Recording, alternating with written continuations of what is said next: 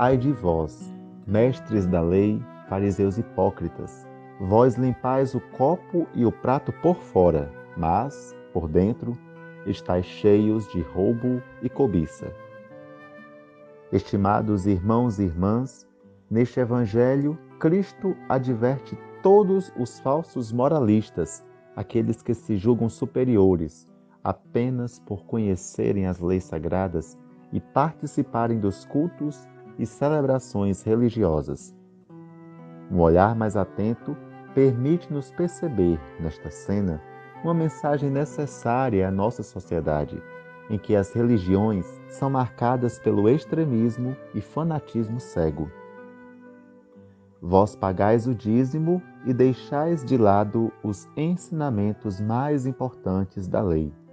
Ora, quantas vezes nossa atenção à doutrina, ao Deus juiz, foi tão assídua que esquecemos que este mesmo Deus é amor e misericórdia, que este Deus sofre, abandonado nos orfanatos, hospitais, asilos e periferias. Quantas vezes nosso serviço e vivência cristã falharam em defender a vida, foram indiferentes ao aborto social, à violência doméstica, ao extermínio de nossas juventudes que são tombadas por sua cor, raça, gênero e classe econômica. Guias cegos, vós filtrais o mosquito, mas engolis o camelo. Cristo abre nossos olhos. Ele nos quer como companheiros de missão, de partilhas do pão e das utopias, e não como exército de fanáticos religiosos.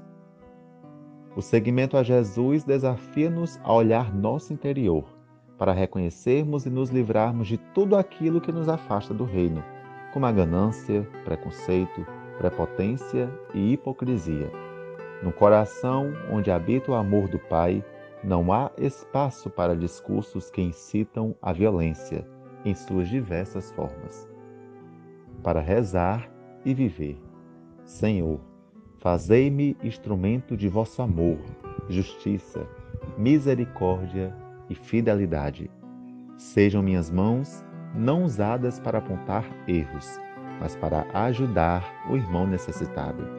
Sejam os meus olhos livres da cegueira da hipocrisia. Seja minha boca meio de comunicação da alegria do Evangelho. Amém.